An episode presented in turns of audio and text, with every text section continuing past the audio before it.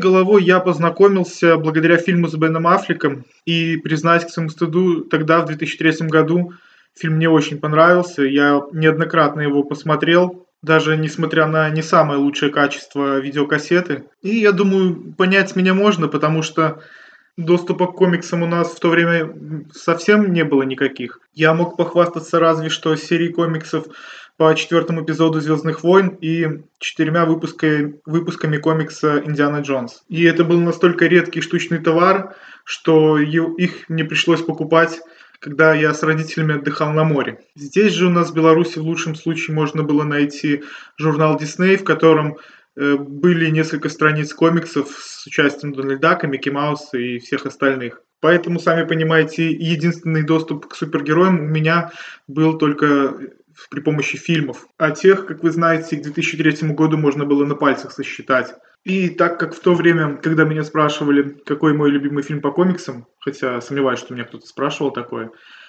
я называл «Бэтмен» Тима Бертона, и Человек-паук Сэма Рэйми, которым сейчас у меня довольно смешанные чувства, но тогда да, раз по 10 смотрел каждый. Поэтому этот маскарад э, с драками на веревочках э, под названием «Сорви голова» мне очень пришелся по вкусу, тем более, что на тот момент музыка, которая там была, это была та музыка, которую я слушал. Я даже отдельно где-то нашел и купил э, себе саундтрек с этим нью-металом.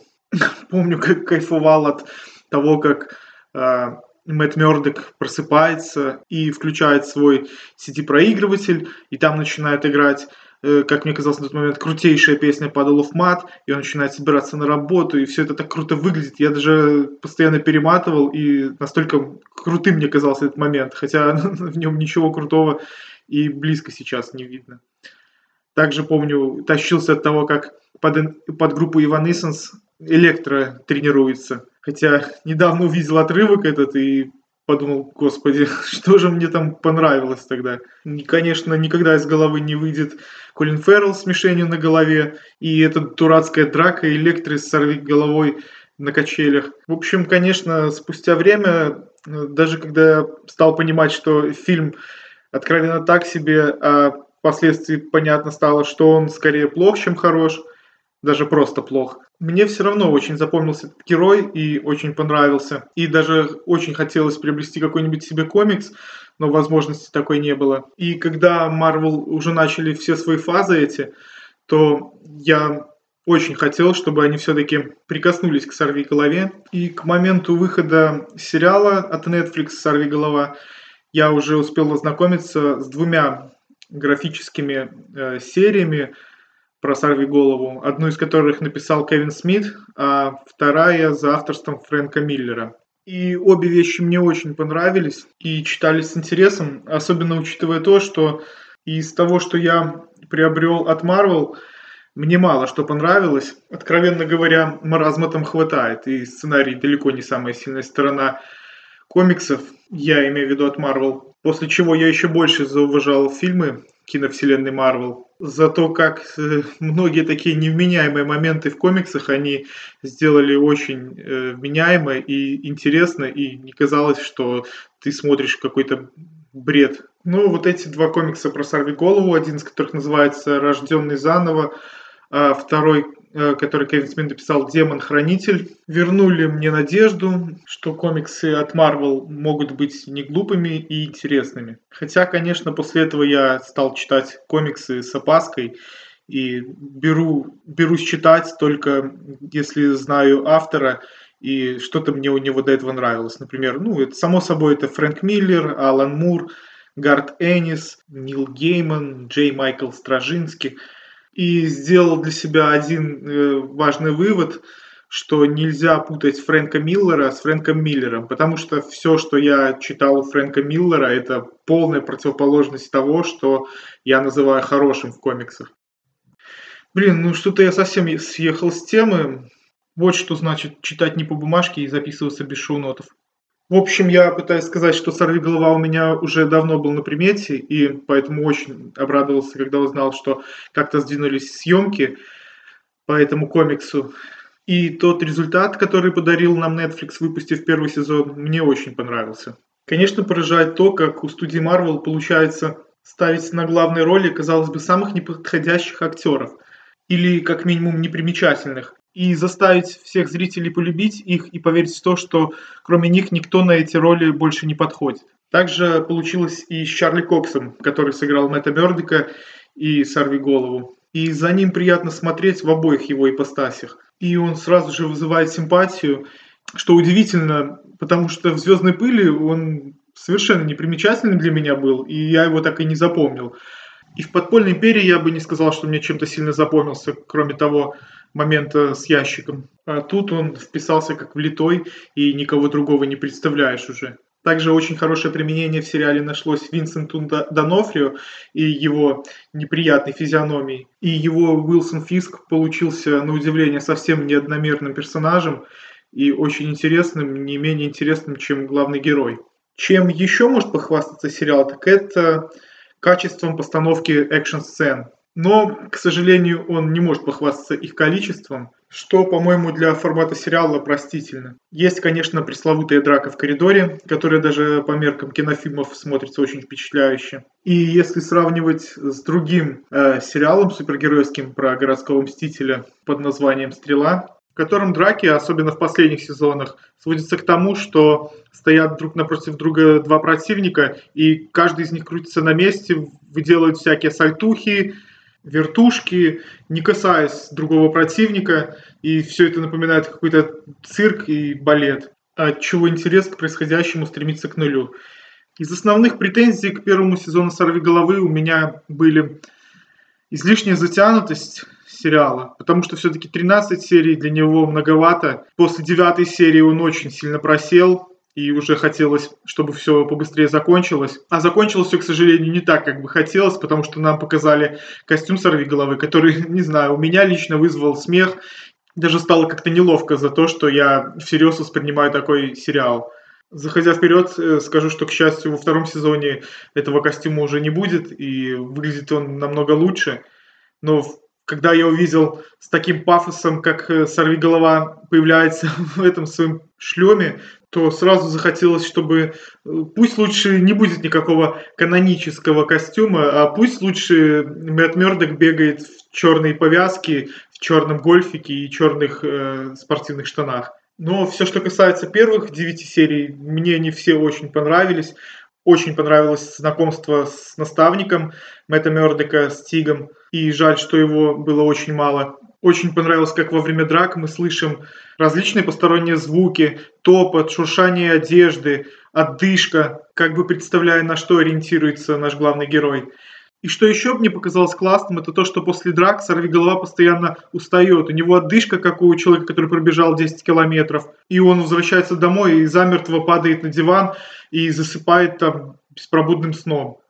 И из-за того, что главный герой постоянно в синяках, порезах и устает, как обычный человек, в драках постоянно за него переживаешь и чувствуешь каждый удар на себе. В целом, если сравнивать с большим кино, то первая ассоциация, которая лично у меня приходила при просмотре «Сорви головы», это, конечно, «Бэтмен» Кристофера Нолана. В основном, конечно, за счет стремления к реализму происходящего. Здесь также есть мафиозные кланы. Практически нет ничего сверхъестественного по крайней мере в первом сезоне. И, по-моему, это довольно лестное сравнение для сериала. И несмотря на неторопливость сюжета, и то, что большую часть хронометража здесь разговаривают, не дерутся. Я с большим удовольствием посмотрел первый сезон.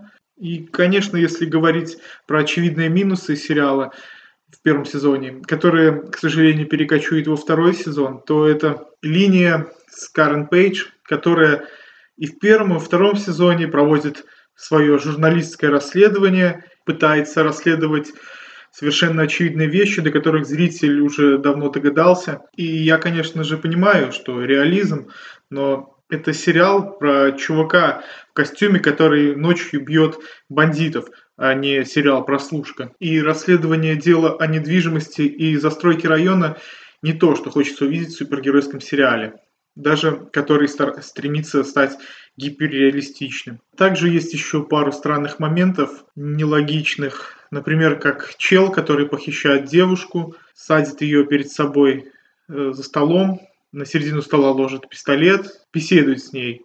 беседует, пока она не хватает пистолет и убивает его. И вопрос, почему один из самых умных э, героев сериала совершает такую ошибку и глупость, э, остается открытым. Тем не менее, я остался доволен первым сезоном и простил ему все его недостатки, потому что большую часть времени он все-таки был хорош.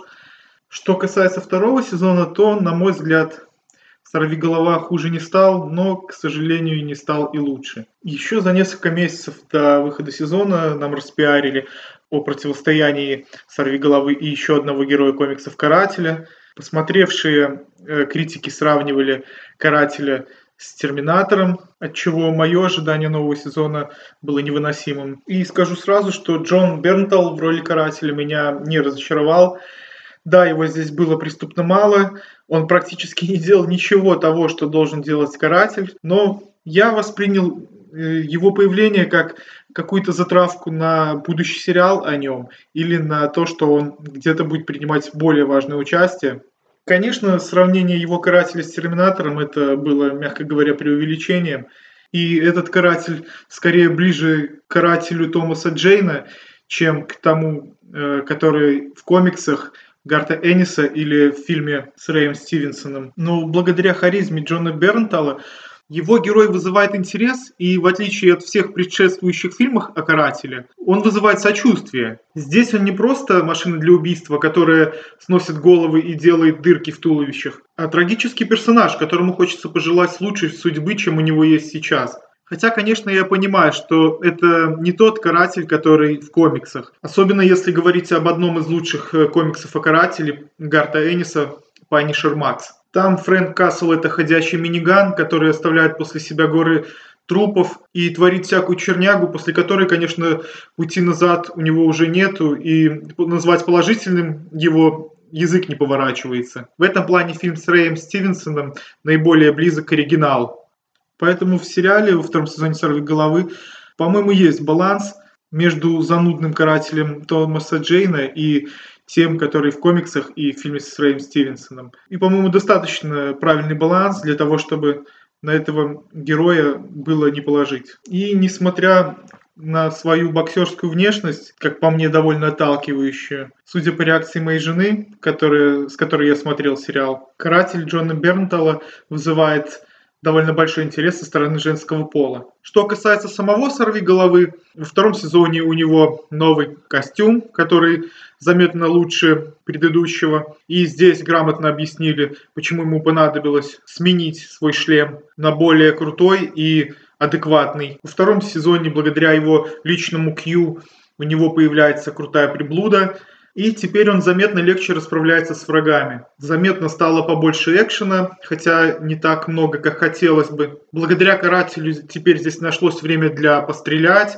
В ответ на классную драку в коридоре, снятую как бы одним дублем. Здесь нам показывают буквально на несколько уровней круче экшн-сцену, Хотя, признаюсь, до этой бойни я уже стал забывать, за что мне так понравился этот сериал. И еще я понял, что я соскучился по фильмам про ниндзя, и здесь их немало, и очень радостно было видеть бегущих чуваков в черном, у которых за спиной меч, и одной рукой они держат ножны, а другой рукоятку. В этом сезоне стало побольше стига, и хотя он все еще такой же гад, как и был, он перетягивает все внимание на себя, появляясь в кадре. Условно, второй сезон «Сорви головы» можно разделить на три сегмента.